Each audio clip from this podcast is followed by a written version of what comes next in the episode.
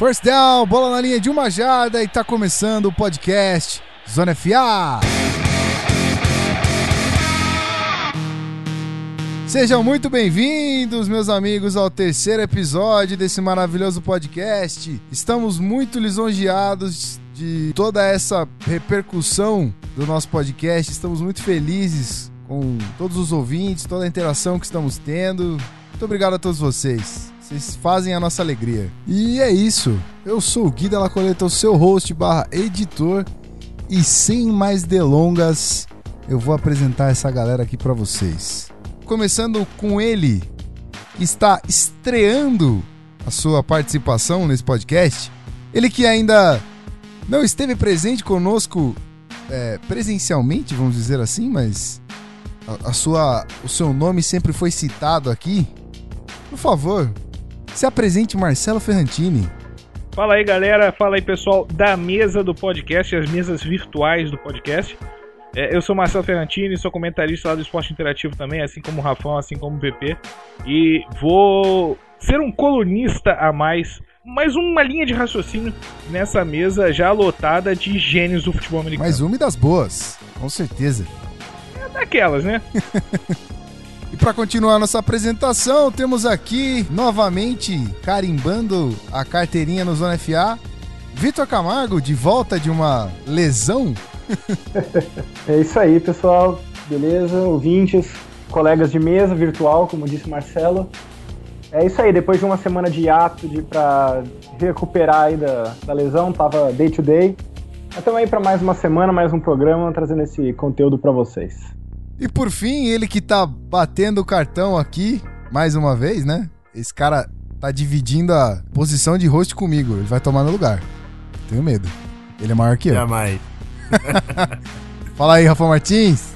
Fala galerinha, mais uma vez aqui ligado no Zona FA. Vamos partir agora para as projeções da NFC. A gente vai ficar alternando para ser justo com todos os, os torcedores da NFL. Exatamente, não vamos privilegiar nenhuma conferência aqui. Afinal de contas, a sirene do clubismo só apita quando falamos dos nossos clubes, não da divisão. Então não fique triste, você vai ouvir falar muito de todos os times que estão aqui. Sem mais delongas, meus queridos, vamos aos comentários, que hoje tem coisa interessante.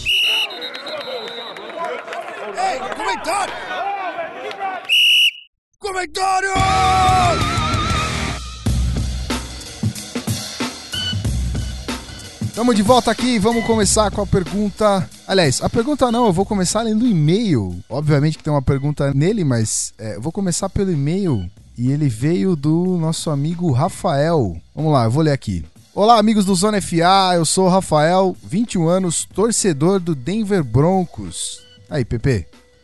Primeiramente, tenho que dizer que fiquei um tanto um quanto empolgado quando anunciaram a iniciativa. Bem, está foda pra caralho e espero que continue cada vez mais foda. Minha pergunta é para o grande Pedro Pinto. Nossa, que moral! Tá vendo? Eu falei. eu falei. Fazer carinho! Eu falei, eu falei que era para direcionar e tá certo, galera. É isso aí. É o seguinte: qual a sua opinião sobre os quarterbacks do Broncos? Porque quando anunciaram o Sanches, meu primeiro pensamento foi: fudeu. 016. E depois de ver declarações e ações dele, com o minicamp que ele faz com os recebedores, fiquei bem tranquilo em relação a ele. Mas será que ele vai realmente ser o QB1 do Broncos? Ou depois de duas interceptações ele vai ser sacado e Paxton Lynch entra em campo? Um salve para todos e em especial para Guilherme Beltrão, que coisa, hum, não? rapaz. Quanto, e vovó, e Mafalda? Que isso, cara? Quanto, quanto carinho. E aqui? Alguém manda um e-mail carinhoso desse aí pra mim também? Pois é, manda pra todo mundo, cara. Tô carente, tô carente. Não Demonstre seu amor. Demonstre seu amor para o Zona FA, por favor. Não, não, não Rolou uma inveja branca. Rolou uma inveja branca. Bom, como vocês perceberam, hoje o PP não tá presente nessa mesa. Mas, em prol dos nossos fãs, eu colocarei como mágica PP aparecendo aqui para responder a pergunta do nosso amigo Rafael. Fala, PP. E aí, galera? Como vocês podem ver, não pude estar presente no podcast episódio 3 do Zona FA, mas estou aqui para responder a pergunta do Rafael, que também é torcedor do Denver Broncos. Um salve aí para Bronco Country. E, cara, muito boa a tua pergunta. É, eu não vejo o Denver Broncos com um problema muito sério para quarterback, não. O Mark Sanchez é, inicialmente veio para ser uma solução temporária. Eu acredito que ainda seja. Esse fato dele ter rompido o tendão da mão esquerda é, nesse final de semana retrasado, né? É, e tendo operado, ele vai estar pronto já para training camp, para preseason. Então a gente não se preocupa com isso. Eu acredito que o Mark Sanchez será sim o titular para começar a temporada. Né? Acho que o Paxton Lynch não vai estar preparado ainda, não só em termos mecânicos, como seu drop é, e sua mecânica em geral, mas também acostumado com o playbook, que vai ser completamente diferente. O playbook ser universitário era muito spread offense, bubble screens, é, read option, leituras muito simplificadas. Agora, no nível profissional, ele vai ter que fazer leituras diferentes, identificar uma marcação um pouco mais complexa, fazer muito espaço em movimento coisas que o Paxton Lynch ainda não está acostumado, principalmente pegando o, o snap under center. É, então, eu acredito que o Mark Sanchez será o titular na semana 1. É, ainda tem um pouquinho aí de uma pulga atrás da orelha que eu acho que tem possibilidade do Paxton Lynch ser o titular. Mas se eu pudesse definir como seria, eu deixaria Mark Sanchez titular essa temporada inteira. É, eu acho que mesmo ele tendo essa fama dele de, de errar bastante, de ser the Sanchez, o butt fumble, Acho que o Mark Sanchez é um quarterback bem capaz. O que ele passou em, com os Jets foi um tanto diferente. Né? Eu acho que todo mundo sabe que os dois, dois lugares do futebol americano na NFL que são completamente diferentes, é jogar pelos Cowboys e jogar em Nova York, são situações completamente diferentes. É, então, o que ele passou lá foi, foi completamente diferente, e dá até para dizer que é um pouco injusto com ele. Mas acho que ele vai ser um bom encaixe para esse ataque, uma solução temporária razoável. E eu gostaria de ver Mark Sanchez titular a temporada inteira e inserir o Paxton Lynch apenas no ano que vem. Mas se eu tivesse que fazer algum tipo de aposta, eu acredito que o Paxton Lynch vai entrar aí, se eu não me engano, ou na semana 5 ou na semana 7, que vai ser um Monday Night Football contra os Houston Texans em Denver. Então eu acho que essa é a possibilidade de a gente ver aí o Paxton Lynch assumindo a titularidade do Broncos, se Deus quiser, aí pelos próximos 10 a 15 anos. Então é isso aí, galera. Um abraço, bom podcast para vocês aí. E na semana que vem tô de volta. Abraço. Tá aí, pergunta mais do que respondida para o nosso amigo Rafael. Então vamos partir para a segunda pergunta do dia. E essa vai para o Rafão, que ela veio diretamente da comunidade do Vikings no Facebook. E ela é do Sami o Comissário. Vamos lá. Isso que é nome. É, rapaz, de moral. Sami, o comissário. da vinheta. Hoje o programa será cheio de vinhetas. Hoje temos a participação do nosso querido Marcelo Ferrantini, que é um músico excelente. O vinheteiro da O galera. vinheteiro da galera. Então isso quer dizer que o, editor o aqui. vinheteiro você tem que editar bem, bem claro o que ele está falando. né? É, vinheteiro. Ele está falando sobre vinhetas. Não troque as sílabas, por favor, não confunda. Vim. É a vogal I. Não, né? A U. Obrigado. Pessoal da NFL da Zoeira curtiu esse, essa parte do programa. Um abraço, galera. Vamos lá. A pergunta é: a linha ofensiva, agora reforçada, com veteranos saudáveis e a contratação do Boone, permitirá ao menino Teddy Bridgewater jogar de acordo com as expectativas, agora que tem-se um corpo de wide receivers decentes e Adrian Peterson sendo Adrian Peterson. Manda aí, Rafão. Bom, primeiro vou agradecer o pessoal lá do Vikings Brasil, tanto no Facebook quanto no WhatsApp, que eles estão ouvindo a gente direto, estão mandando lá os prints de, e as fotos da, do podcast rolando. Nada mais justo do que fazer essa homenagem à pergunta do Semi, o comissa da galera lá na, no Fantasy. Enfim, Semi, o comissário. Tem que usar a vinheta, né? A linha ofensiva tem sido um dos grandes problemas do Vikings no- nos últimos anos, eu diria. E no ano passado foi agravado porque o Phil Loadholt e o John Sullivan, que são os dois melhores jogadores da OL, é, perderam a temporada por lesão. Agora os dois estão de volta. A gente é, contratou o Alex Boone, que é um bom linha ofensiva do 49ers. Se o Vitor puder comprovar, ótimo. E além disso, o Andrew Smith, o right tackle que veio do Bengals, agora a gente tem um grupo muito grande e é o que o Zimmer queria instaurar no ataque do, do Vikings. Ele vinha que tinha uma defesa muito competitiva, mas o ataque faltava essa atitude. E agora com oito, nove jogadores que podem jogar na linha ofensiva, tudo que ele quer realmente é que esses jogadores sejam físicos e competitivos para ter uma linha ofensiva consistente que consiga proporcionar para o Terry Bridgewater mais tempo. Agora ele tem o Treadwell para ajudar ele no, no jogo aéreo. Tem um técnico novo de linha ofensiva que é o Tony Sparano. Veio o Shermer também do Philadelphia Eagles com bastante experiência no jogo aéreo para ajudar o North Turner. Então esse ataque todo do Minnesota Vikings tem muita gente, é, cabeças novas e corpos novos pensando e produzindo para que o ataque consiga se aproximar ao nível da defesa de Minnesota para a temporada 2016. Então, Rafão, deixa eu, deixa só eu prolongar a pergunta. Além do Bridgewater ser um cara que vai se beneficiar com, com esse crescimento da linha ofensiva, como é que você vê a chegada do Moritz Beringer nesse corpo de wide receivers? Cara, para mim o Moritz Beringer nada mais foi do que uma bela história. Ele é um atleta excepcional, mas é, uh, ele realmente fica muito atrás, cara. O futebol americano é jogado em outro nível nos Estados Unidos. Todo mundo que já jogou sabe que é diferente, principalmente na NFL, que é uma porcentagem absurdamente pequena de jogadores do, da NCAA. Eu acho que é um projeto interessante, mas eu não me empolgo com, com o alemão, não. Temos aquele exemplo do cara do 49ers, eu não vou lembrar quem é agora, me corrijam aí, por favor. Jared Haynes. Exatamente. O Jerry Haynes. Não vingou, né? Não, não deu certo por enquanto. Eu acho que nem vai dar. Eu acho que são situações. Ele se aposentou, inclusive. É, eu Ele acho se que são aposentou, situa- exatamente. É. Eu acho que são situações muito diferentes, porque um é um jogador de futebol americano, e o outro é um cara que jogava rugby e quis fazer a transição. Eu acho que é, é diferente. Tá certo então, muito bacana. Vamos dar continuidade agora aqui às nossas perguntas e temos outro e-mail. E esse veio do Tiago Zago, de Sorriso, Mato Grosso. Bacana, hein? Bacana saber que a gente tem ouvinte de todo o Brasil, cara. Isso é muito legal. E a verdadeira cidade de sorriso, né? É a verdadeira cidade de sorriso. É isso aí. Tá todo mundo feliz lá, é isso? É, é possível, ou lá ou em Alegre, né? Não sei. Bom, vamos lá. O e-mail dele é o seguinte: Fala galera, antes de mais nada, parabéns pelo projeto. Muito obrigado. Muito bacana para a difusão do esporte no Brasil. Além, é claro, das transmissões, terem cada vez mais sites e canais especializados para replicar e discutir cada vez mais informações e análises sobre o futebol americano. Exatamente, a gente é, criou esse projeto para suprir a necessidade de vocês, que eu tenho certeza que ainda é grande, né? A gente tem uma boa difusão da, do, do esporte aqui no Brasil, mas quanto mais, melhor, eu acho. E só, vamos falar a verdade, é uma necessidade até nossa, né?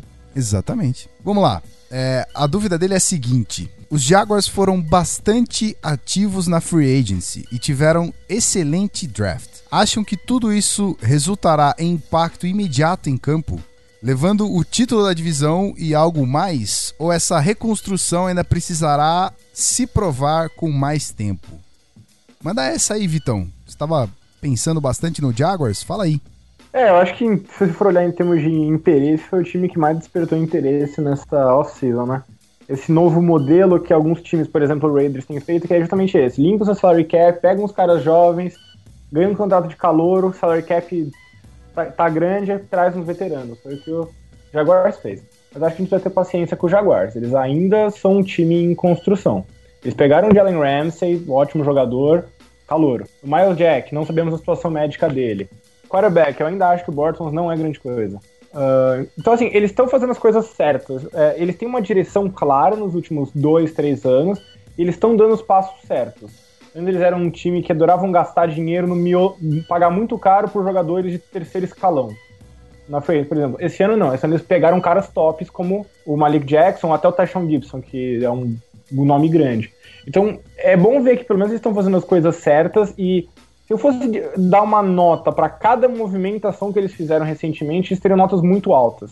Mas acho que a gente tem um pouco de paciência. A gente tem que ver se Bortles vira um bom quarterback de verdade. A gente tem que ver se a linha ofensiva consegue se firmar. Às vezes o Ramsey é um bust, a gente não sabe. Uh, Malik Jackson jogava numa defesa muito boa, muito talento em volta, que facilitava a vida dele. Então, assim, estão dando razão para otimismo. E eu acho que dá pra gente enxergar numa divisão fraca esse time uh, brigando pelo título já essa temporada. Mas eu acho que ainda precisa ter calma, pelo menos nesse curto prazo. Eu acho que ainda tem muito chão pela frente e muitas dúvidas que ainda precisam ser sanadas. eu, eu posso acrescentar um, algumas coisas Não pode, Por favor, Marcelão. É, o, eu acho que é o seguinte: o Jaguars, ele é um time que, sem a menor dúvida, teve uma evolução muito grande. Montou uh, pelo menos 50, 60, 70% do front seven que fazia muita falta, era um time que não, não conseguia botar pressão no quarterback adversário e isso se refletia numa secundária que também era fraca. Então, é, eles começaram trabalhando da forma correta, investiram escolhas é, de primeira rodada do ano passado do draft em jogadores de defesa, primeira e segunda desse ano em jogadores de defesa. Então, é, o caminho está indo certo. Jogadores jovens pelo draft, reforçando a defesa. Já acharam, por sorte, bons wide receivers no Allen Robinson e no Allen Hurns. Então, mantém essa linha de raciocínio que vai crescer. Querendo ou não, a AFC Sul é uma das, das divisões que mais cresceram nessa, nessa intertemporada. O Jaguars cresceu junto, isso foi bom. Ele não deixou que a distância é, entre ele e os outros times aumentasse. Mas ainda assim tem muita coisa a melhorar. A gente comentou no episódio. É, no primeiro episódio quando eu perguntei pro Rafão se o draft faria diferença no Jaguars, a gente chegou num consenso que sim, né? É a construção do Jaguars vem sendo feita há, há, bons anos já. Talvez agora eles tenham acertado. Óbvio que a gente tem que ir com muita calma, como o Vitão falou, mas dá para ter um fundo de esperança aí no, no, no Jaguars, né, cara? Assim, é. eu acho que não tinha como o draft ter sido mais perfeito para eles. Caiu o Miles Jack no colo deles na, na quinta escolha, que pra mim era o melhor jogador do draft. Aí o Miles Jack é difícil dizer por causa das lesões, mas também era um cara top, top 10, top 5 aí, que eles pegaram na segunda rodada. Então, ainda pegaram um cara que eu gosto na quinta rodada, que era o Sheldon Day. É. Sheldon Day, bom defesa. Sheldon Day. Então, tudo deu certo para eles nesse draft, na minha visão, e eles realmente saíram muito fortalecidos. É isso aí. Então, para você que ainda não mandou a sua pergunta, faça isso escreva pra gente, fala de onde você tá escrevendo, fala que time você torce. A gente quer muito prestigiar a sua pergunta aqui e a gente vai ficar muito feliz de responder ela. Então, vá lá, canalzonefa@gmail.com, manda a sua pergunta que a gente responde. Então, bora pro episódio, vamos nessa. Você está ouvindo Zona FA Podcast.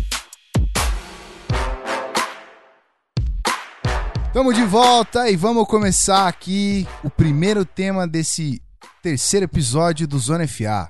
E hoje a gente vai dar continuidade na, na, nossa projeção, a gente vai falar dessa vez da Conferência Nacional e falaremos da NFC East.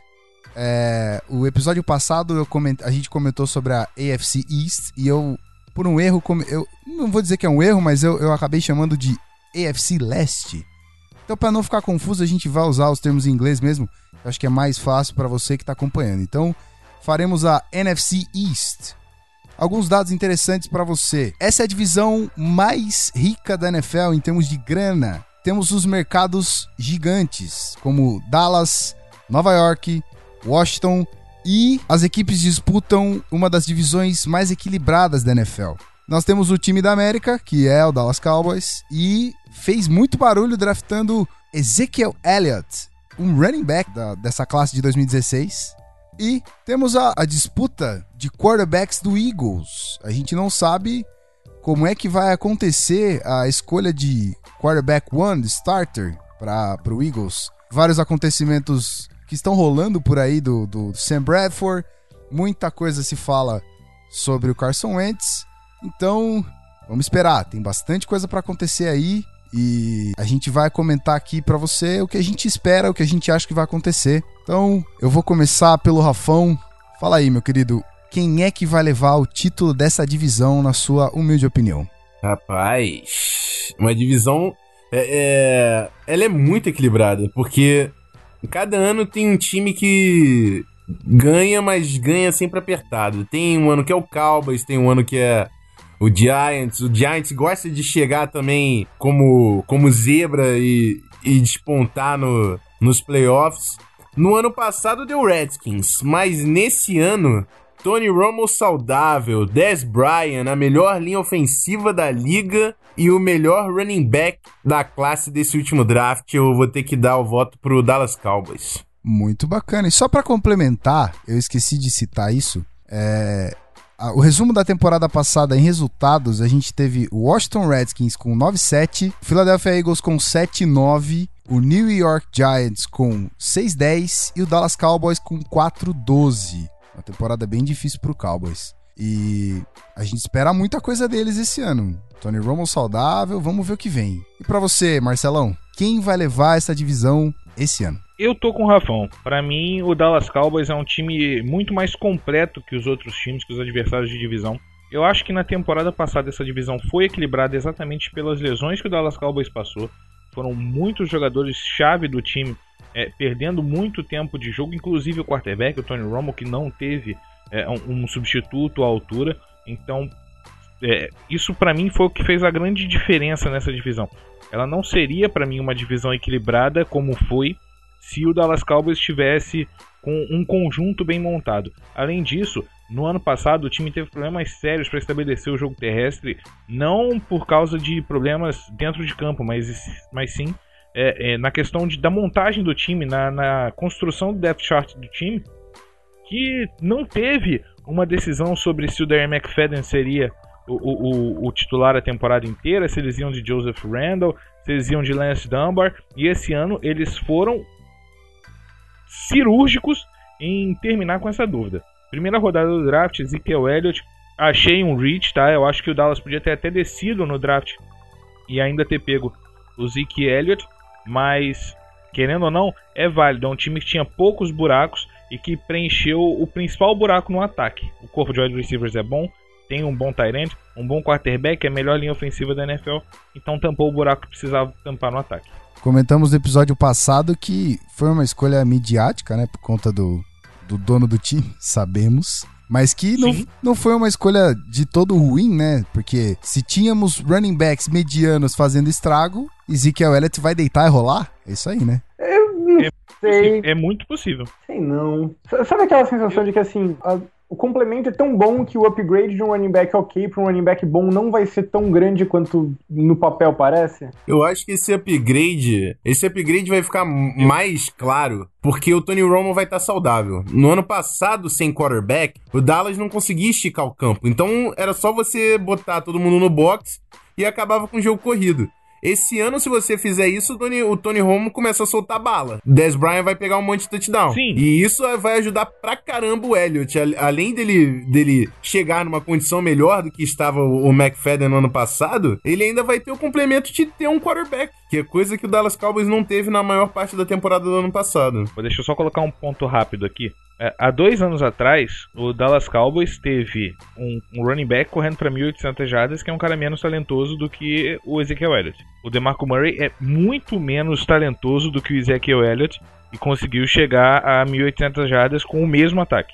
Então, é, eu, eu, eu não, não diria que é arriscado pensar que ele pode ter uma temporada de calor extremamente explosiva, chegar aí a 1.800, 1.900. É, se bobear, o Zeke Elliott pode, pode ser um cara a chegar a 1.800 jardas na primeira temporada. Hashtag empolgou, hein?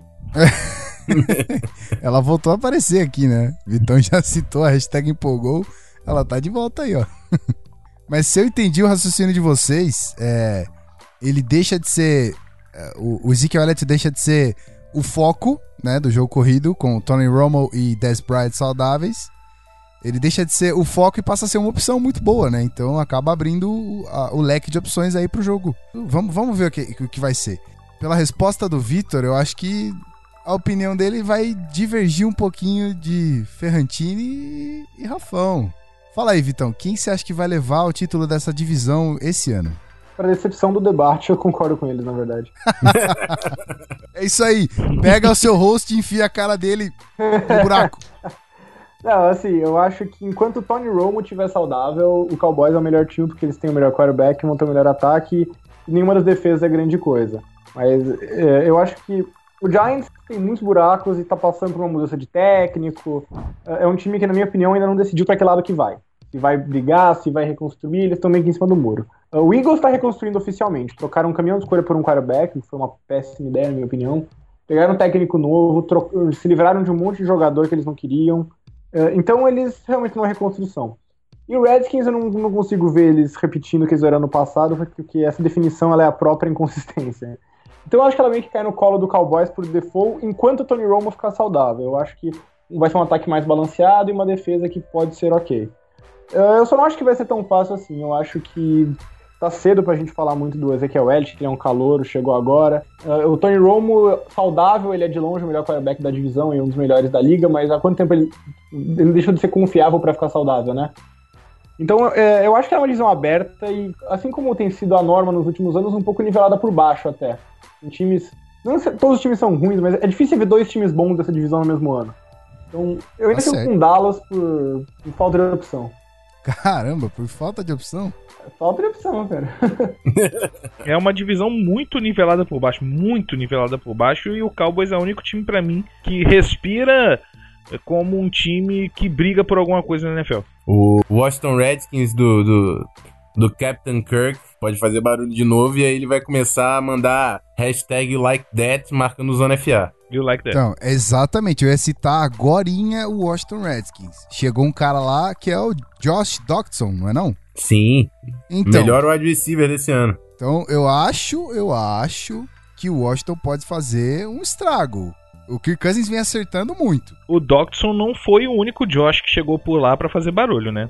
E o nosso amigo A gente tem que Norman. lembrar do Josh Norman. Então vamos guardar essa discussão aí para próxima, pro próximo assunto, próximo tópico, que vai ser já. Já que citamos um, um recém-chegado à divisão, quem é que vai ser o MVP dessa divisão, junto com o melhor rookie dessa divisão? Fala aí, Ferrantini, quem, quem se encaixa como MVP e rookie dessa divisão aí? Pra mim, no final das contas, é, o MVP dessa divisão não tem como ser outro se ficar saudável. É o Tony Romo. É um baita quarterback, é um cara que já brigou, já já teve cotado algumas vezes pra ser MVP da NFL. Pra mim, ele é o MVP dessa divisão. Mas ele vinha, Saudável é o Tony Romo. ele vinha sendo inconstante só por conta das lesões o ano passado? Se você pega os números, ele, ele mal jogou ano passado, na verdade. Mas se você pega os números do Romo nas últimas temporadas, ele é um cara que tá sempre tendo boas, boas percentagens de passe. Em 2015 ele jogou quatro jogos, então é muito difícil você fazer essa contabilidade, mas ainda assim ele vinha com 68% de passes completos. Faz sentido. É, Em 2014 ele teve 69,9. São 70% dos passes completos, um QBR de 113. Ele é um cara surrealmente bom, muito subvalorizado na NFL. As pessoas é, é, insistem em marcar o Tony Romo como um cara que é, lança muitas interceptações, mas isso também não é verdade. A- a- o Tony Romo teve duas temporadas com 19 interceptações na carreira, o resto, ele- o máximo que ele lançou foi 14 em um ano, em 2008. Então, o Tony Romo é um cara muito mais qualificado do que a grande massa pega e é um baita de um quarterback que saudável carrega o Dallas Cowboys nas costas se precisar. Não é o caso desse ano, que tem bons jogadores, tem um bom elenco, mas se precisar ele carrega nas costas. Ah, Fala, eu, Vitor. eu- eu concordo com o Celo, eu só queria perguntar pra ele como é possível o Tony Romo ter 113 numa estatística que vai de 0 a 100. Mas fora isso, Desculpa, desculpa, é, eu queria falar de, de passer rating. Saiu errado o nome, mas passer rating 113,2. mais, mais sério agora, eu concordo com, com o Celo que o, que o Tony Romo é saudável, é o melhor jogador dessa divisão. Muito injusta a fama dele de amarelão, de um cara que não consegue vencer. Ele sempre teve times muito. Sempre não, mas assim, durante muito tempo teve times muito ruins ao seu redor e toda hora a culpa era dele. O time mar- marcava 40 pontos, mas perdia na última campanha. Ah, não, Tony Romo que não consegue ganhar. E, mas como é chato ficar concordando o tempo todo, é, eu vou dar um outro MVP da divisão, que é, eu vou falar que é o Odell Beckham Jr.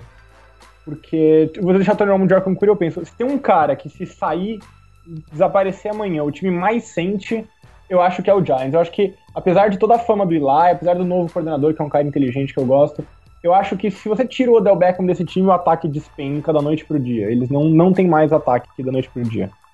Então, se a gente for levar o MVP mais valioso ao pé da letra, depois do Romo, eu vou de Odell Beckham Jr. Tá certo, então vamos fechar a, a primeira conclusão de MVPs. E aí, Rafão, quem vai ser? É, eu, eu tava querendo discordar do Ferrantini e de repente falar do Des Bryant por causa das possibilidades que vão ser abertas ali com a chegada do Elliott, mas se o Des Bryant for bem, na- o MVP vai pro Tony Romo, porque ele é quarterback, então é Tony Romo. Essa, essa coisa do quarterback sempre levar o MVP. Sempre não, mas acho que geralmente é o quarterback que leva.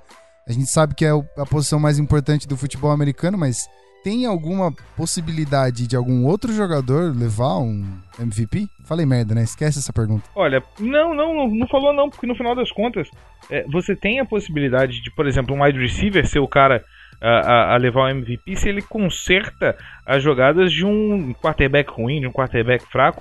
Ou, por exemplo, é, no caso do Philadelphia Eagles, é um time que você não sabe quem vai ser o quarterback. De repente você tem um, um revezamento durante o ano, o Bradford e o Wentz, e o time vai pro, pro, pros playoffs carregado no Jordan Matthews, por exemplo, que foi um cara que é, com os dois teve uma constância boa.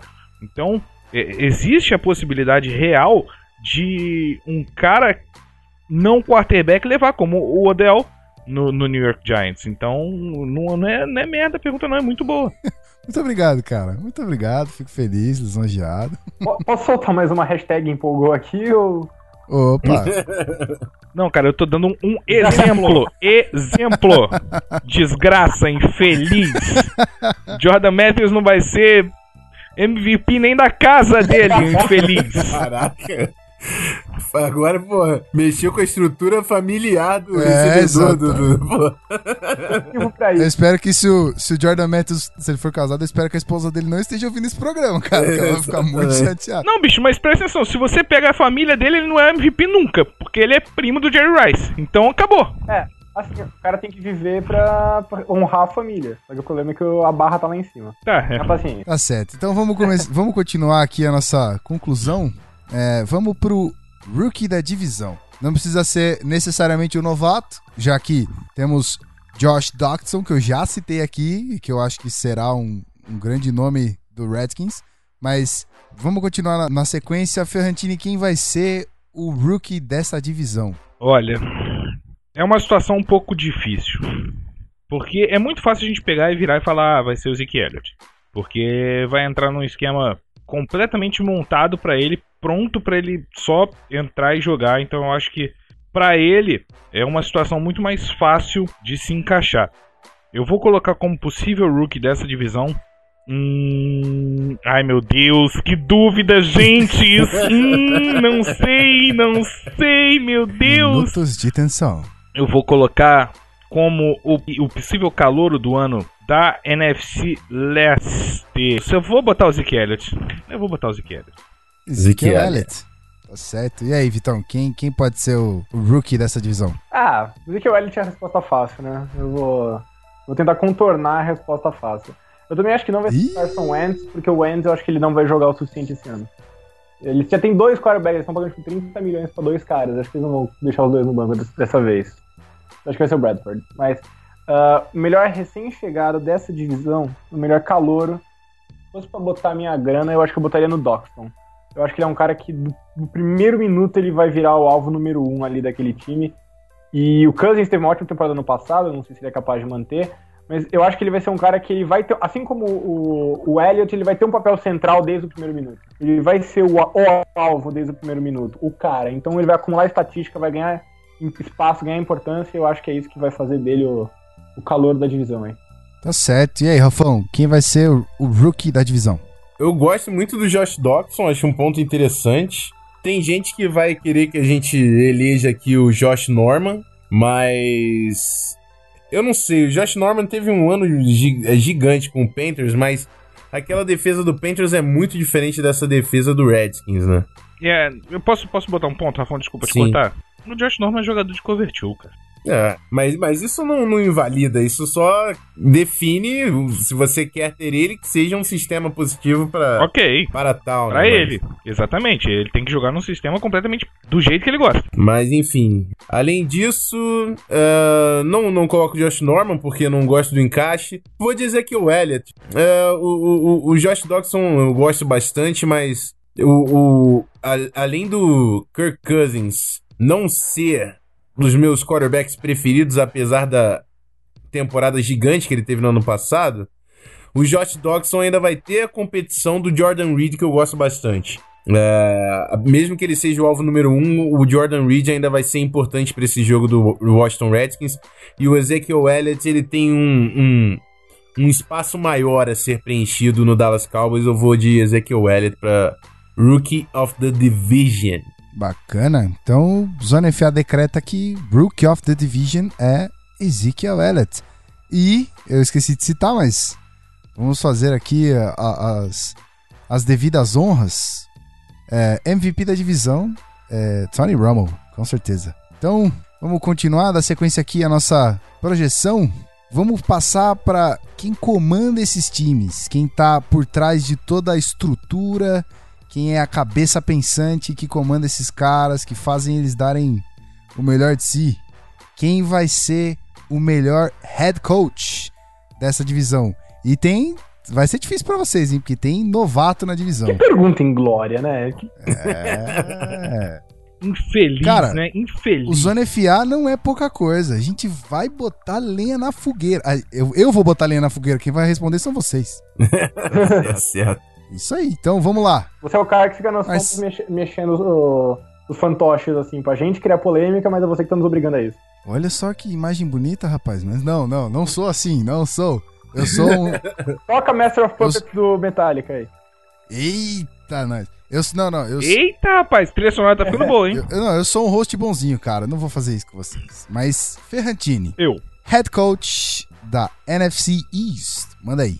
Olha, dependendo da, da campanha do New York Giants, que foi um time que, como a gente já falou, começou uma reconstrução séria para essa temporada, a gente pode vir a ter aí, no caso de uma, uma boa melhora do time, o Ben McAdoo. Um cara que tá tentando remontar esse time. Eu não gostei tanto assim do draft do Giants, mas se com o material humano que ele tem, ele conseguir fazer o Giants chegar a algum lugar decente nessa divisão, dá pra dar pra ele o, o título de head coach of the year da NFC Leste. Se não, é, a gente. Eu, eu gosto muito do Jay Gruden, tá? Eu gosto muito do Jay Gruden. Acho que ele honra a tradição que o irmão dele criou na NFL como um bom head coach. Mas eu acho difícil que, tendo um time tão bem montado, se ficarem jogadores saudáveis, que esse título saia da mão do Jason Garrett. Você, você citou o Giants e eu tava conversando com um amigo hoje no trabalho. Inclusive, um grande abraço, Ricardo Azevedo. É, o Giants, é, ele nunca chega tão longe, né? Nessas últimas temporadas ele não vem chegando tão longe. Isso é problema do técnico ou não? É um conjunto, Não. tal? O, o que acontece com o Giants que não vem se firmando na divisão e nos playoffs em si? Na minha opinião, isso não é problema do Tom Coughlin, né, que era o técnico do Giants até o ano passado.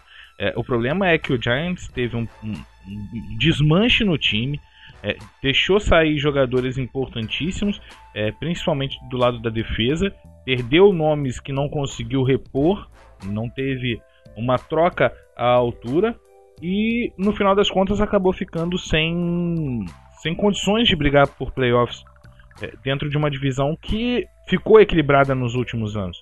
Mas né, no final das contas, é, o Giants foi campeão duas vezes no ano em que não se esperava Vamos- nada vamos dele. convir, o time não era Os nada últimos- demais quando foi campeão. Não era, não era nada demais. É, eram, eram dois times Pegaram que fogo na hora não- certa. Exatamente, o, o Eli Manning cresceu na hora certa, os times funcionaram na hora certa e chegaram ao título. Não eram nada demais.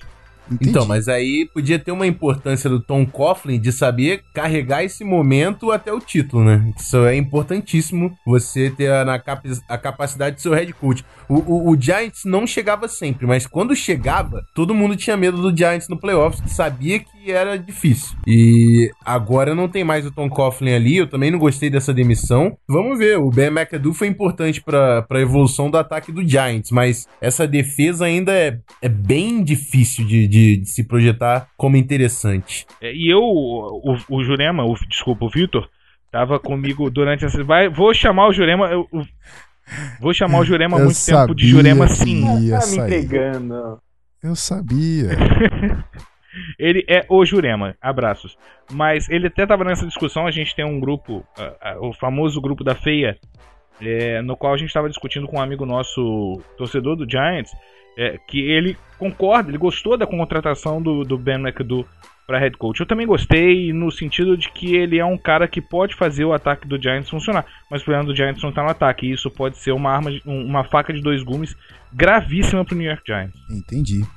E aí, Rafão, você queria falar? E aí, qual é? Sim, Jason Garrett, pra mim não, não vai fugir disso não.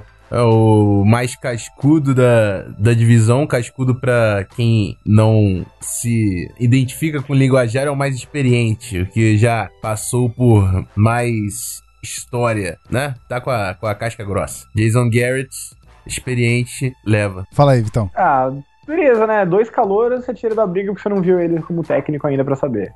Garrett eu não acho nada demais. Gruden teve um ano bom. Só. Então é uma fria que vocês nos colocam, né?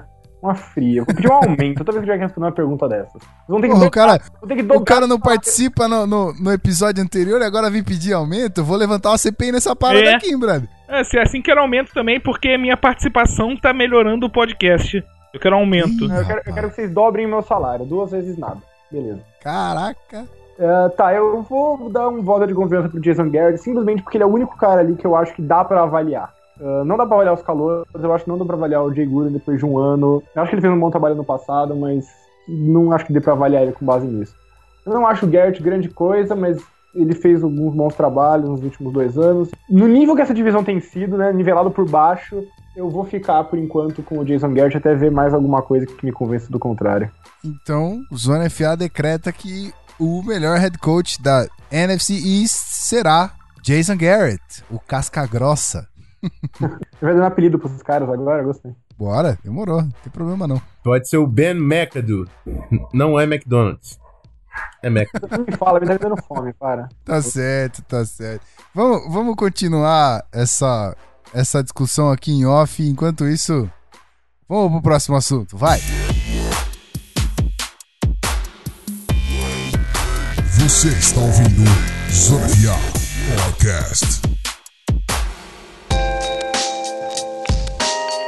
Estamos de volta e vamos falar do nosso segundo assunto.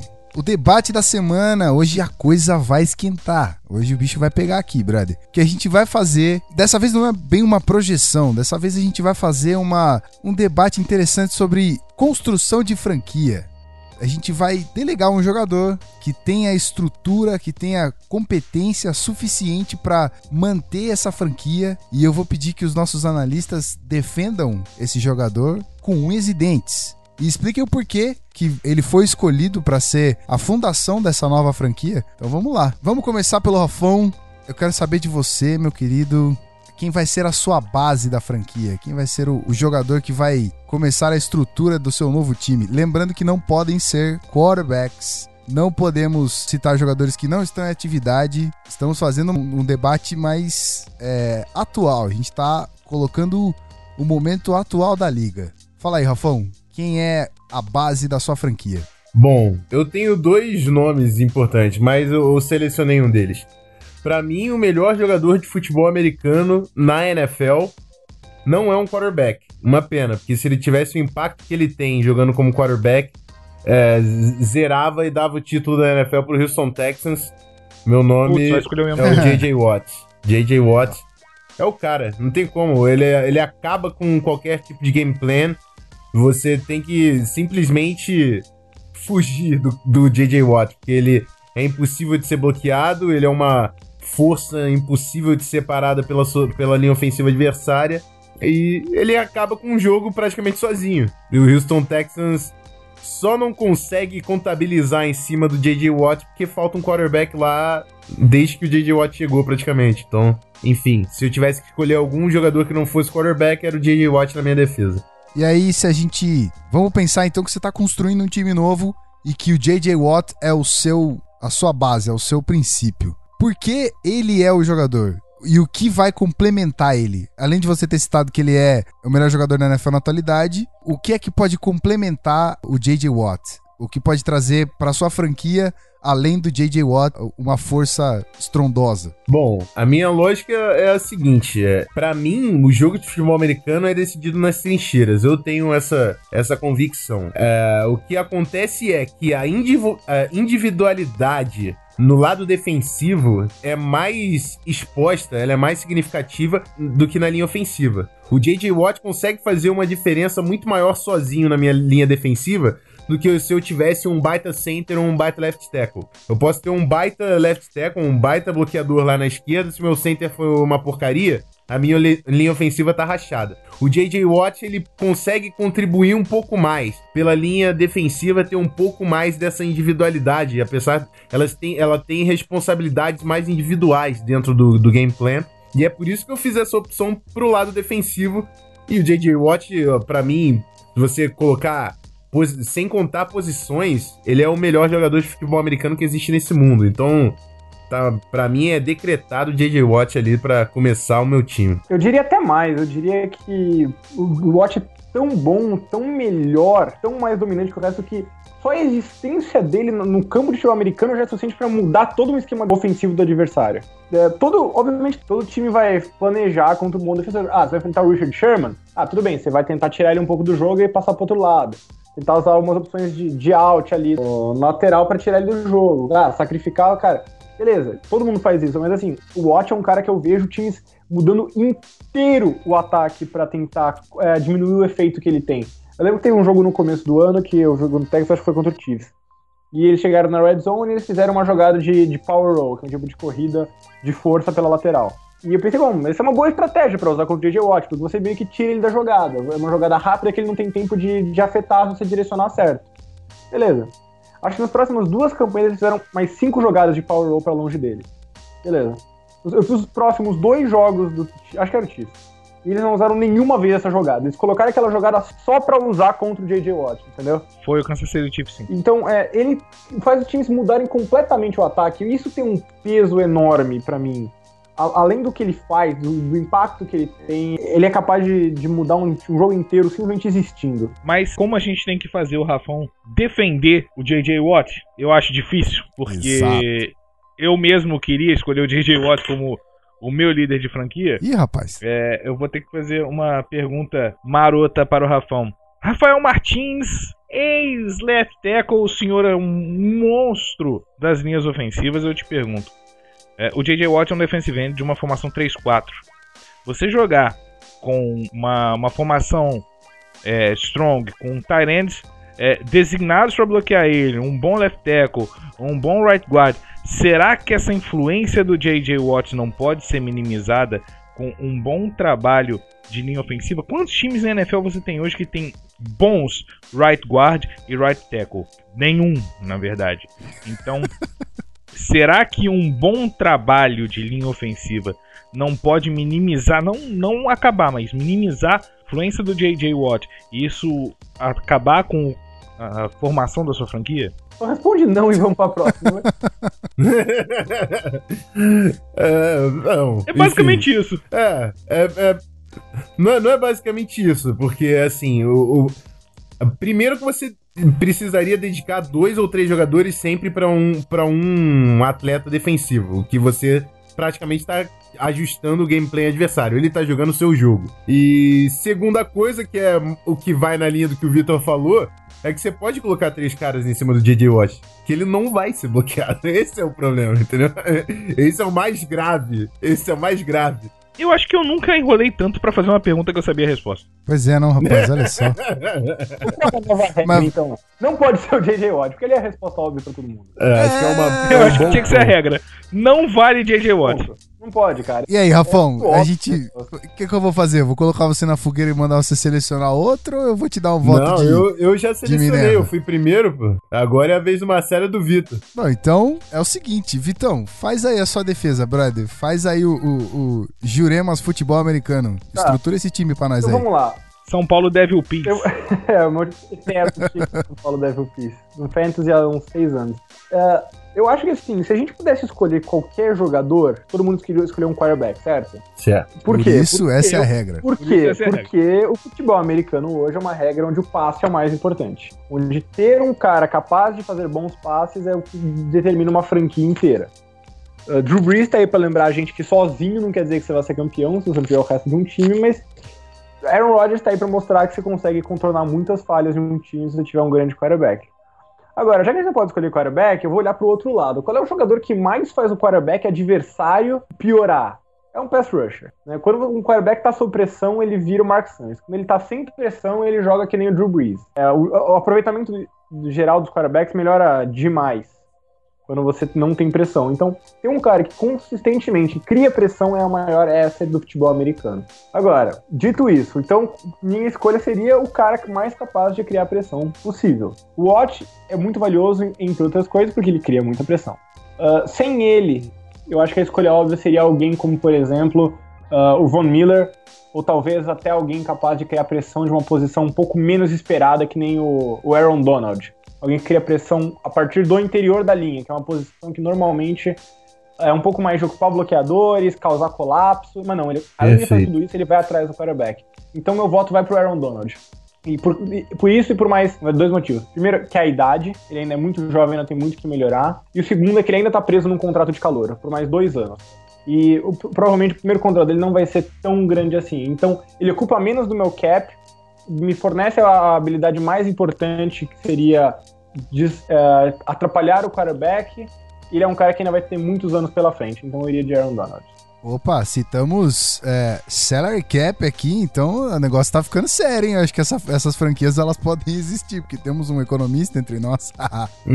Tô aqui pra isso. O, então, Celão. vamos às perguntas? Não, pode ser, pode ser. Vamos aí, vamos, vamos botar lenha na fogueira, vai. É, o Aaron Donald, como defensive tackle, é um cara que tem como posicionalmente principal função para o jogo terrestre. É, é óbvio que a pressão dele acrescenta a pressão dos defensive ends e é muito bem-vinda, óbvio. É, mas você vê o Aaron Donald como esse, além de pressionador de quarterbacks, esse parador de corrida? Sim. É um cara que ele faz os dois. Ele foi um dos melhores da liga nos dois quesitos ano passado. E não só isso, como ele é um cara que faz aquela função mais tradicional do cara de interior de linha, que é ocupar os bloqueadores frequentemente você vê ele com dois e três jogadores. E não só isso abre espaço para os outros, como também ele consegue passar por cima desses dois, três e criar pressão. Então, nesse esquema que eu falei do J.J. Watt, de ser um cara que desmonta um esquema tático sozinho, eu acho que a coisa mais próxima dele que a gente tem nesse estilo seria hoje o Aaron Donald. É, eu vou contribuir também para a discussão. O meu, meu único problema, assim, eu, eu gosto muito do J.J. Watt e o Aaron Donald. O Aaron Donald era a segunda opção que eu tinha para fazer a escolha. O que, o que me incomoda no Aaron Donald, e é o que incomodava a maioria quando ele chegou, é o, é o tamanho, né? A estatura. Ele é bem menor do que um defensive tackle padrão. Ele conta muito também com a iniciativa, com o físico, agilidade, aceleração. Você tem um, um, defensive tackle, ele tá agora, ele tá tinindo, tá ali voando, pô, saiu da faculdade agora, ganhou um dinheirinho, tá, tá bem o menino. Mas quando ele já tiver chegando nos 30, sendo um jogador com um tamanho não tão ideal, será que a técnica ainda consegue segurar e é o cara que é para ser o, a âncora da franquia? Deixa, deixa eu voltar à pergunta então. Quantos anos tem o Aaron Donald? Não sei, deve ser alguma coisa perto de 24. 24. É, 24 é, anos. 24, ele nasceu 24. em 91. Ou, 24. Sintam-se velhos. Ou seja, até os 30 anos dele, eu já tenho 6 anos do cara sendo elite. Pô, eu, eu, eu aceito esse trade-off, eu aceito correr esse risco. Eu acho possível que isso aconteça, mas eu não acho, porque eu acho que ele é um cara também muito técnico. Eu aceito correr esse risco por seis anos de elite. Por exemplo, eu acho o DJ Watt o melhor defensor da liga, o melhor defensor que eu já vi e um dos melhores defensores de todos os tempos da liga. Mas ele tem 27 anos. Então ele tá um pouco mais velho. Ele vai custar uh, 20 vezes mais no salary cap do que, o, do que o Aaron Donald. Então eu acho que o Aaron Donald leva vantagem nesses quesitos secundários, além do quão bom ele é, entendeu? Não, e, e para corroborar com a sua com o seu ponto de que seis anos na Elite Vale, a gente tem exemplo dos dois últimos times é, que jogaram no Super Bowl, o, o, Broncos e o Panthers, que se remontaram em cinco anos, né? O Panthers foi first pick e o Broncos a second pick há cinco anos atrás. Tá certo, então, muito bacana. Dois jogadores defensivos até agora. Não que isso me surpreendesse, mas vai contra tudo aquilo que a NFL vem pregando, né? Que é a Pass Happy League, é isso? Exatamente. Então, então é, é, muito interessante ver, ver a gente montando duas franquias baseadas em defesa. E aí, Marcelão, vai na defesa também? Como é que vai ser a sua franquia? Cara, eu sou um cara apaixonado pelas defesas. Eu sou um torcedor de um time que, em toda a sua existência, prezou pela defesa. Um time que, na sua história, tem a maior defesa da história do futebol americano. E não adianta me vir falar de outras defesas senão a de Chicago de 1985.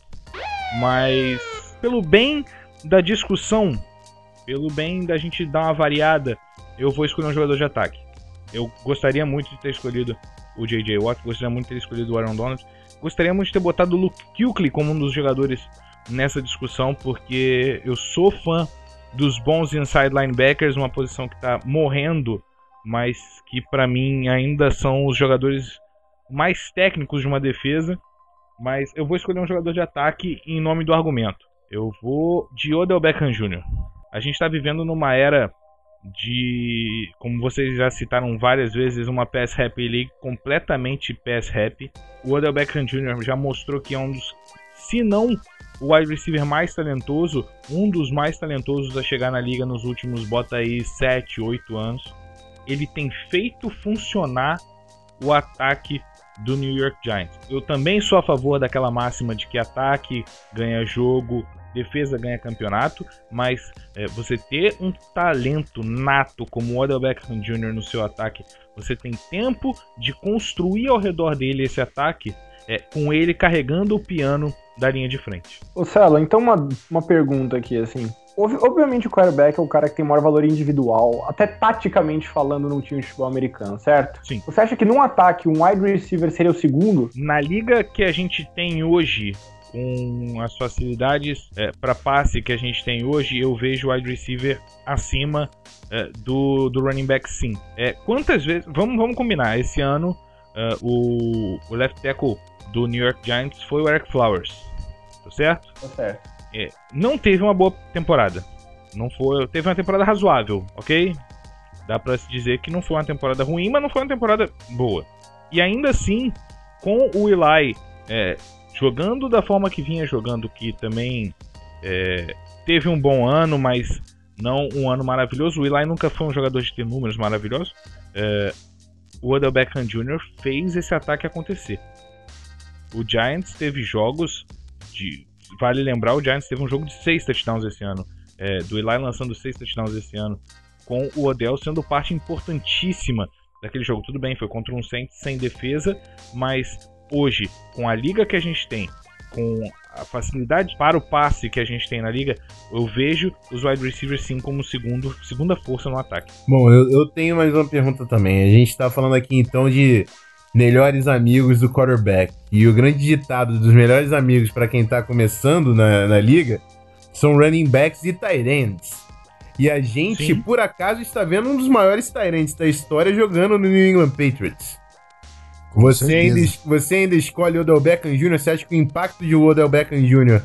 ainda é superior do que o Gronkowski podia trazer para o seu quarterback, para o seu ataque? O Rob Gronkowski seria minha segunda escolha no ataque, mas é, eu contei o fator juventude no Odell. O Gronkowski ainda é um cara novo, sim, mas o Odell Beckham Jr. tem 23 anos. Ele ainda tem um contrato de calor. É, ele vai passar mais dois anos no contrato de calor dele vale levar em consideração que eu tendo o Odell Beckham Jr., eu tenho cap para construir um ataque ao redor dele. É, eu, eu, vou concordar aqui com o Rafão nessa, eu acho. Eu acho que eu iria com o Gronk primeiro, porque, até porque o contrato dele é, é favorável, ele não é tão grande assim. É, a gente leva em consideração o contrato real, né? Então, uh, para o Gronk é muito válido. Ele é um cara que tem é, cinco temporadas na carreira com mais de 10 recepções para touchdown, mas eu ainda vejo ele custoso demais para uma franquia que tem que montar inteira. Então eu iria de. Não, eu só, eu só ia dizer que eu acho que o Tyrande ele é mais acessível ao quarterback. A rota do Tyrande normalmente é mais, mais acessível de mais fácil leitura. Então, você ter um cara desse potencial para ser o seu, eles chamam de safety blanket, né, o seu, o seu cobertor para te, te salvar do frio, digamos assim. então, acho que seria. Eu, eu queria ter o Gronkowski ali. O Odell Beckham Jr. ele precisa de um, de um pouco mais de desenvolvimento. A gente não, não percebe tanto isso no Giants porque o Eli Manning ele tá jogando há muito tempo já na liga. Ele sabe como utilizar wide receivers, tight ends, ele, e ele domina completamente o esquema do, do Giants. Mas para começar uma franquia, um, um Tyrandzinho que nem o Gronk ali para mim era essencial. Eu ia fazer uma pergunta parecida pro Celo. Tipo, eu ia colocar aqui pra gente pensar na forma de continuar construindo. Tipo, seria mais fácil montar um time baseado em Odell Beckham Jr. ou em Gronkowski, levando em consideração é, salary cap, investimento e tudo mais. Para mim, é, levando em consideração exatamente o, o salary cap, eu acho mais fácil montar em cima do Odell Beckham Jr. porque o Gronkowski ele tem um salário de 54 milhões é, por seis anos. É, o contrato dele é esse. É, o Odell tá no contrato de calouro. Você tendo um contrato de calouro, você tem aí, bota em média pouco mais de um milhão de dólares, dois milhões de dólares por temporada para ele. É que eu ainda não achei os números do contrato dele aqui agora. É, ele é um cara que permite, dentro do salary cap da NFL hoje, que é inflado, que o time se monte. Então, para mim, você, vamos lá, primeira escolha, tirou time, tem que escolher um jogador, a primeira pessoa no ataque que eu pegaria seria o Odell pelo potencial que ele tem de criar jogadas. Ele é um cara que acha os espaços para criar jogadas, assim como o Gronkowski. Mas ele é um cara que vem barato pro meu time e me abre espaço para ter outros playmakers na minha equipe. Eu quero propor o seguinte, então. A gente tem dois jogadores com base defensiva e um jogador com base no ataque. Qual seria a arma para parar, começando pelo Celo, a arma para parar o Odell Beckham Jr.? É, esse é um ponto que eu vejo a favor do Odell.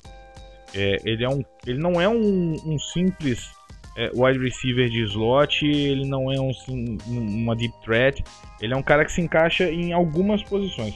Para mim, para você parar o Odell, você precisa ter um, um, um cornerback é, ou um safety, talvez um safety, de muita qualidade. Para mim, a grande arma para parar o Odell Beckham Jr. hoje talvez fosse o Tyron Matthew do Ronnie Badger. Texugo do mel. e aí, olhando pela outra perspectiva, então, pro Vitão, qual seria um quarterback que faria diferença para parar o para parar não, para se desvencilhar do Aaron Donald? Não só um quarterback, porque eu acho que é um pouco difícil você dizer só só um quarterback sem contar a offensive line, porque faz diferença pro próprio quarterback, mas um sistema que anulasse Aaron Donald, é possível? Johnny Unitas, porque ele é um fantasma e não pode ser derrubado. Mas fora isso, é, é meio complicado. não esqueça de Frank Turkington, quarterback lendário da história do Vikings. Um dos maiores scramblers da história da liga. A sirene, né? Respeitem Jim McMahon. Ninguém chamou a sirene, fiquei surpreso. ainda, ainda. É que eu acabei de citar ela bem baixinho aqui. Mas. ver como é que ela tocou, cara. Ela tocou. Mas eu acho que a melhor forma de parar o Aaron Donald é com um cara que consiga fazer jogada saindo do pocket pelas laterais, né? Porque o Donald, a especialidade dele é criar infiltração e pressão pelo meio. Então, se você com um cara que logo no começo consegue fazer aquele bootleg, intencional ou não, é um cara que consegue, não vou dizer minimizar, mas é a melhor chance de você diminuir esse impacto. E por incrível é. que pareça, no papel o cara é. certo para isso seria o o Russell Wilson, que se ferrou duas vezes ano passado Exatamente, contra ele. Que é um cara que apanha pra caramba. Exatamente o ponto que eu ia fazer. Então, é, no papel é muito bonito. Na prática, eu acho que essa melhor alternativa é uh, um cara de passe rápido mesmo. Um cara tipo Tom Brady. Um cara que tem aquele esquema que pega a bola e se livra dela. Acho que quando você tem um cara que não consegue ser bloqueado, que nem o Donald, ou o Watt, a melhor forma é você se livrar da bola antes que a pressão realmente chegue e faça a diferença. Tá certo. E aí, Rafão, quem seria o Nemesis da sua franquia? Quem pararia o J.J. Watt de forma inexplicável? Tudo então, bem, vocês vão vou... falar. Ninguém. Vocês vão falar que ninguém para J.J. Watt, blá blá blá. Mas, cara, fala aí, quem para, pô? Não, eu vou, eu vou um pouco na lógica que o Vitor tinha citado, que foi praticada pelo Kansas City Chiefs. Que seria uma stretch run pro lado contrário do J.J. Watt. Que, o que isso quer dizer? Stretch run é quando o, a, o running back faz uma, uma corrida aberta e o quarterback, no, durante o handoff, ainda vai de encontro ao running back para colocar ele ainda mais posicionado para lateral. Então é você praticamente realmente tentar conseguir a lateral do campo o mais rápido possível. Por isso que chama stretch, para você esticar todo o campo e fazer a defesa se abrir e tentar te fechar na lateral. O que eu, eu ainda complementaria em cima disso? Porque numa stretch, às vezes o lado contrário da corrida fica um pouco exposto, porque a sua linha vai estar tá bloqueando para o lado da corrida. Então, digamos, estou fazendo uma stretch para o lado esquerdo, a minha linha toda bloqueando para o lado esquerdo. O JJ Watt na direita, provavelmente o meu right tackle, que seria responsável para ele, bloqueando para a esquerda, pode deixar ele vazar. E se o JJ Watt vazar direto nessa stretch, eu não duvido, pelo tamanho que tem a criança, que ele consiga ainda pegar meu running back. O que eu faria a mais? Eu faria uma stretch run para a esquerda E além disso, eu deixaria um trap block, um, um fullback, de repente, posicionado só pra matar ali e dar um cut block no JJ Watt. É uma, uma missão difícil, meu fullback ia me xingar muito, mas eu acho que ia ser uma, uma boa, uma boa estratégia pra fugir do, da criança. Tá certo, tá certo. Sentar e chorar não é, uma, não é válido, né? Não é uma Não, não, opção, não, tá fora de Ah, cogitação. beleza. Então Tá acho que eu, eu mantenho minha resposta, então. Só pra não ficar muito muito obscuro assim, né? Porque eu tive que entrar em sistema. Eu vou fazer um desenhozinho no meu caderno, eu vou tirar uma fotinha pra gente subir pra não, não ficar muito muito difícil pra quem for entender, né? Enfim. A gente põe no post, fica interessante pra galera também entender, porque o conhecimento de vocês é bem profundo. Então a galera vai ficar bem feliz de ver, ver e entender esse esquema que você citou. É, vou dar uma vou dar uma desenhadinha pro pessoal. Beleza. É, vamos além aqui, rapidinho. Esse bate pronto, não precisa fazer nenhuma explicação. Rafael Martins, meu querido, Diga. monte a sua defesa baseada em JJ Watt. Quem mais? Só Os os, nomes. 11? Exato. Rapaz. Sem ligar pro salary cap? Sem ligar pro salary cap. Sem Vamos, vamos salary cap. imaginar, vamos imaginar que o, salary cap seja tipo do beisebol, que não tem, né? Bom, vou, vamos lá. Vou colocar o JJ Watt de DE, aberto do outro lado de defensive end de 3-4 vai ser o Aaron Donald. De nose tackle, eu Ousado, de nose tackle, Violento. eu vou colocar o Lin- Linval Joseph do Minnesota Vikings, pode tocar sirene, não tem problema. Linha de linebacker, li- linha de linebackers. Eu vou de Luke Kuechly, Monstro. Luke Kuechly, Von Miller, Outro monstro. o, o outro aberto, Clay Matthews. Ai, meu coração, falei do Packers. Caraca. Clay Matthews. Nossa, não, Rafão, não, Tem Rafão. que falar, vou falar o Clay Matthews. vendeu pra Deus. Vamos lá, Clay Matthews, Luke Kuechly, é, Clay Matthews, Luke Kuechly, Von Miller e o inside linebacker do, o do Seahawks, o Bobby Wagner. Monstrão. É, corners, caraca, corner é difícil, hein? Patrick Peterson e Darrell Rivers ainda, ainda Darrell Rivers. Darrell Reeves é um monstro, continua Darrell monstro. Rivers. Sempre vai ser. E safeties. Agora a, a sirene vai tocar, se prepara. Não, mas eu acho que não vai ficar tão polêmico. Eu vou colocar o Will Thomas do Seahawks e o Harrison Smith do Minnesota Vikings.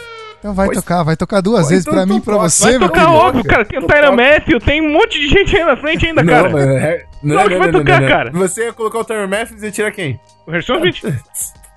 Peraí, estamos, Deixa estamos essa falando. discussão para outro programa. É, ok, ok. Estamos falando da franquia do nosso querido Rafael Martins. Quando a gente né? pro- projetar a NFC Norte, é bom você estar no programa. Opa! Não, é óbvio que estarei. É óbvio que vai ser guerra. Aguardaremos todos. isso. É lógico que vai ser guerra. Eita, Ah. nós. Então vamos lá. Acabou? Acabou? Chegou no final aí? Chegou, já fechei Falou. a defesa. Beleza. Defesa fechada. Outra defesa dos sonhos. Fala aí, Vitão. Escala seu time. Vamos lá. Se eu comecei com o Aaron Donald, eu vou, eu vou jogar uma formação 4-3, né? Eu vou jogar ele de defensive tackle. Vou puxar aberto numa ponta o Michael Bennett. Um cara que pode jogar no meio em formações também, se for o caso. E vou jogar com o. Ah, o DJ Watt na outra. Pra fazer a dupla no meio. Gostaria muito de ter o. De repente o Fletcher Cox. Acho que é um cara que ele e o Bennett Bom. podem jogar em múltiplas posições ali. Então acho que essa versatilidade vai ser importante para formações de nickel. Eu vou inovar Bom. jogando só com dois, dois linebackers. Vai ser o Luke Kuechly e o Thomas Davis, por causa da, da, da quantidade de chão que eles conseguem cobrir, especialmente na cobertura. E esses dois caras podem jogar mais próximos da linha, porque eu vou ser ousado e vou jogar com uma formação níquel, tecnicamente. Com uma Nickel, o Thomas Davis é, é absurdo. Sim. É, e, e, não, e a, ter- minha- a terceira opção, que seria meu, entre aspas, meu- tanto meu terceiro linebacker, como seria meu terceiro cornerback, como seria meu terceiro safety, é o, o Tyron Mathieu, justamente porque ele consegue fazer todas essas funções ao mesmo tempo. Ele é o mais perigoso dele quando ele tá justamente jogando nessa função híbrida, próximo da linha de scrimmage. Então eu quero ele nessa função, não abro mão desse cara. Se existisse uma sirene anticlubismo, eu e você estaríamos ferrados, né? Porque Tyre Matthew é um monstro. Ah, cara, eu tenho que admitir, é, eu sou um cara, eu sou um cara sincero, eu, gosto demais desse cara, eu gosto demais da história desse cara, não tem como não torcer por ele e colocar ele no meu time, até pelo lado pessoal. E vai ficar pior, se o cara que eu vou colocar na minha secundária de safety pra ser o pilar da minha defesa que ele era a segunda opção depois do Aaron Donald para defesa, para defensor que eu montaria minha defesa em volta, é o Earl Thomas, Earl Thomas. de Seattle. Então, a Sirene anticlubista pode tocar à vontade. Não tem problema, vai- não vai tocar anticlubismo porque, né? Meu querido Seattle marcando presença em duas agora, defesas. agora é toca do clubismo. Mas então, eu- minha, minha base lá atrás vai ser o Thomas e o TJ Ward. Ah, com muita tristeza, pro, eu deixo o Harrison Smith de fora, mas infelizmente a função que eu tenho pra ele na minha defesa, eu tenho o Earl Thomas pra fazer. Infelizmente, lamento, ah, desculpa, ainda somos amigos, Rafão? Harrison Smith foi líder em sec do, do Vikings, mas ele joga só no fundo. Beleza. ele não foi líder em sex, mas enfim, ele saca também. Não, eu sei, ele é um cara bem versátil. O problema é que o cara versátil que eu quero é o Thomas. E eu preciso de um cara mais de porrada mesmo. Então, infelizmente, ele vai ficar de fora. Ah, não, quer saber? Coloca, coloca o Smith. Eu gosto demais dele pra deixar ele de fora. Não, é porque na. Não, na minha, na minha defesa, é só pra esclarecer, na minha defesa eu coloco o Thomas no fundo e o Harrison Smith solto mais na rover. É, fazer também. Deixa ele um pou- pouco menos de ball rock, um pouquinho mais na porrada que ele aguenta. Faz isso, melhor. Ah, considerando a quantidade de cobertura que eu vou ter, tanto no meio como na minha secundária, eu não preciso de um cornerback muito móvel, então eu vou colocar o Richard Sherman de um lado. E do outro, pra ficar no mano a mano com o cara número um, eu acho que eu vou com o Patrick Patterson ainda. Ah, então, olha que, que tristeza, né? Na minha secundária tem, tipo, quatro jogadores da divisão do Niners que não são do Niners. Eu me sinto tão sujo, eu me sinto sujo, mas é assim que, que, que eu vou. Eu sou um cara competitivo demais. Cara. não escalar o melhor time possível. Fa- faz parte, faz parte. É, a gente tá na lama, tem que rolar. Exatamente. É, é interessante ver dois nomes se repetindo, fora os, as estruturas das franquias de vocês, né? As bases. É Earl Thomas e Patrick Peterson aparecendo duas vezes. Legal, cara, bacana. É, é, dentre muitos outros, esses dois se destacam. Duas defesas do Zona FA, né, cara? Legal pra caralho isso. O Harrison Smith também foi repetido. Ah, mas Ah, você é então, clubista, tá não conta. Três jogadores. O Rafael tá disparando a sirene eu acho- igual a metralhadora. Não, mas é importante frisar, porque ele foi repetido e o nosso host não citou. Só, só isso, mais nada. Pô, desculpa, seu host não prestou atenção, cara. É porque quando falou, falou Earl Thomas, eu fiquei aqui você, ensandecido, você né, tava mano? surdo com a sirene quando a gente tava falando do Harrison É, Smith. obviamente, óbvio, obviamente, obviamente. Agora vai ficar pro Celo fazer o mais difícil e vamos fugir da regra, vamos ter que quebrar a regra. Vamos ter que citar quarterback, bicho. E agora, ferrou, porque você tem, É, tem é. gente pra caramba aí, hein? Bom, meu ataque, eu, eu- a base dele pra mim seria o Aaron Rodgers. É, se tivesse que pensar em futuro, é, vou montar um time para mais pra frente, eu, eu começaria com o Andrew Luck. Mas como é um time pensando a temporada 2016, Aaron Rodgers, sem a menor dúvida, por mais que eu odeie citar o Green Bay Packers, tem que dizer que eles têm o melhor quarterback da NFL. Né? Mas vamos lá, sem clubismo.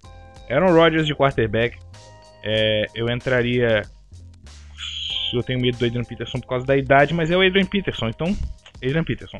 Odell Beckham Jr. de um lado, meu segundo wide receiver seria. Hum, Antônio Brown, Antônio Brown, Boa. de Odell Beckham Jr.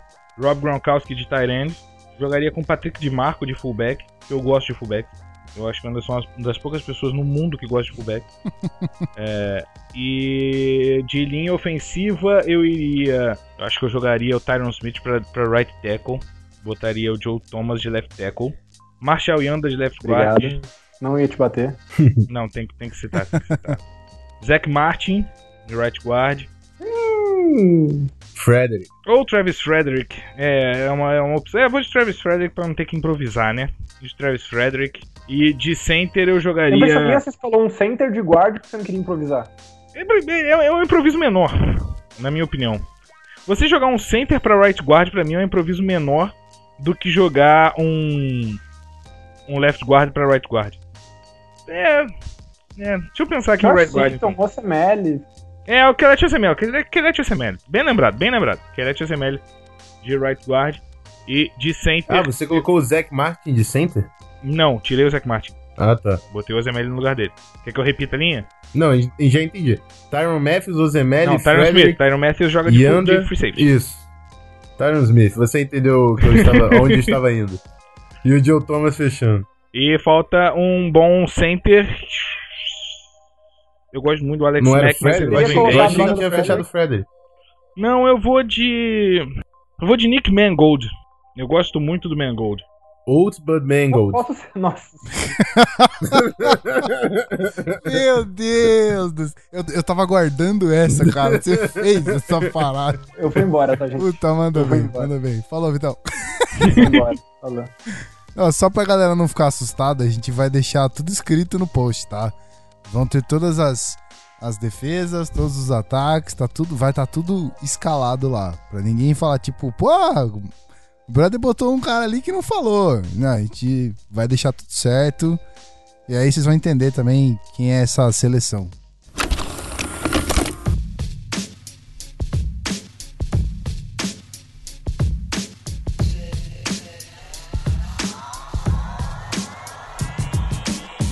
O que dizer desse podcast, meus amigos? Mais um, mais um concluído com sucesso, nosso terceiro episódio e olha, só discussões interessantes. Né? Tivemos participantes diferentes dessa vez, né? Na verdade, é, tivemos a estreia do nosso querido Marcelo Ferrantini e Tá na hora. é, tava na hora, tava na hora. Tinha passado. E é muito bom, muito bom ter outros ares aqui, mas não vamos esquecer de mandar aquele abraço para Pedro Pinto e Guilherme Beltrão, que estão de fora desse episódio, Mas Mas- continuam nos nossos corações.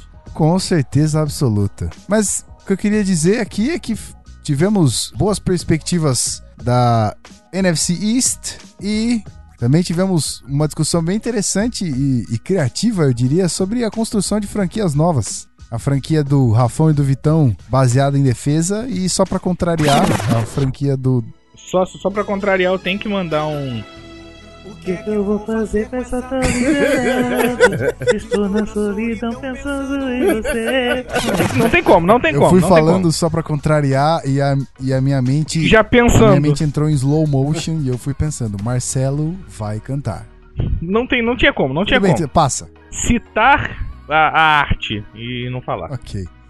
Então, nossa franquia do Ferrantini veio com ataque. E pra você que ficou interessadíssimo em saber mais sobre isso, eu recomendo que você leia o Medium do Zona FA. Então entra lá, www.medium.com.br canal Zona FA.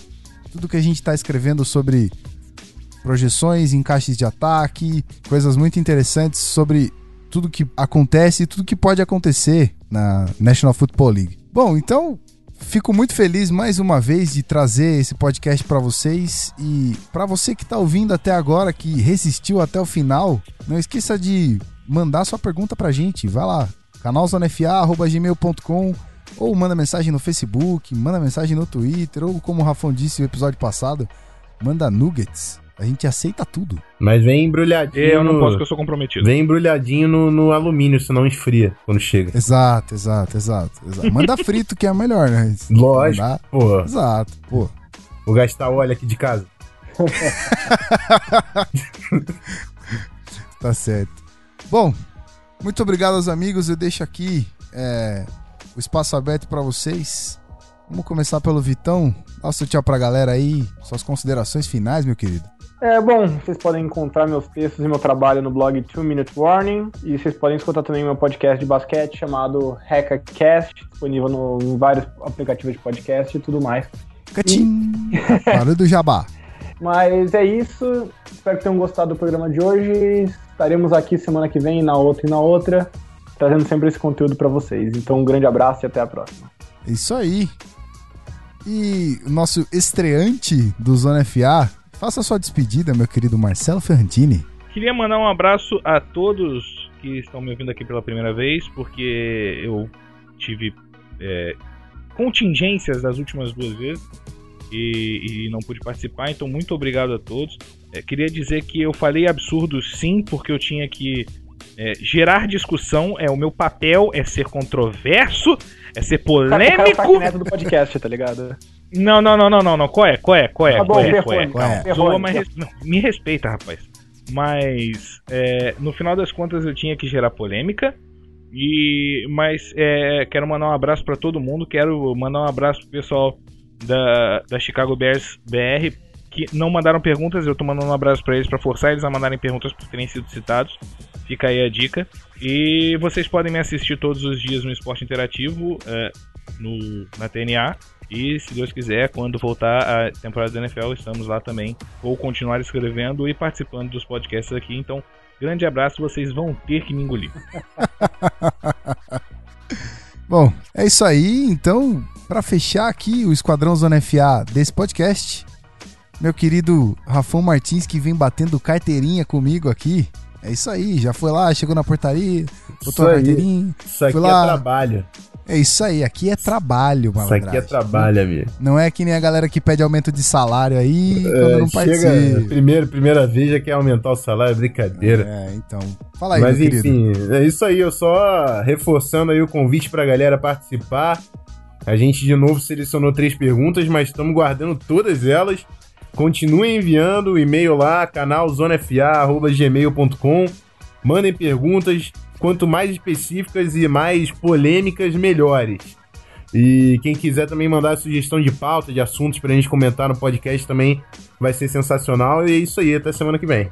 Tá certo, tá certo. Bom, muito bacana participar desse podcast com vocês de novo. Muito obrigado.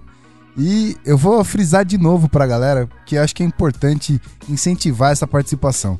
É muito legal atender as perguntas de vocês, porque a gente acaba criando outra perspectiva da- das coisas que a gente vem falando durante os episódios. Então você que viu duas perguntas que eu li hoje, é, falando da onde veio, qual é o time que torce, fica à vontade. Escreve e-mail da forma que você quiser pra gente. Deixa o seu time do coração, deixa da onde você tá escrevendo pra gente. Entre em contato, cara. É, os- a interação de vocês é a coisa mais importante pra gente. É o que vai continuar movendo esse podcast. É o que vai continuar movendo o Medium. É o que vai fazer todo esse conteúdo nosso ser gerado com carinho, que é o que vem acontecendo. Então, meus amigos, fica aqui um abraço caloroso do seu host barra editor. É, esperamos vocês no próximo episódio e eu espero muito que você tenha gostado, já que você tá aqui até o final. Então, um grande abraço, até a próxima e valeu!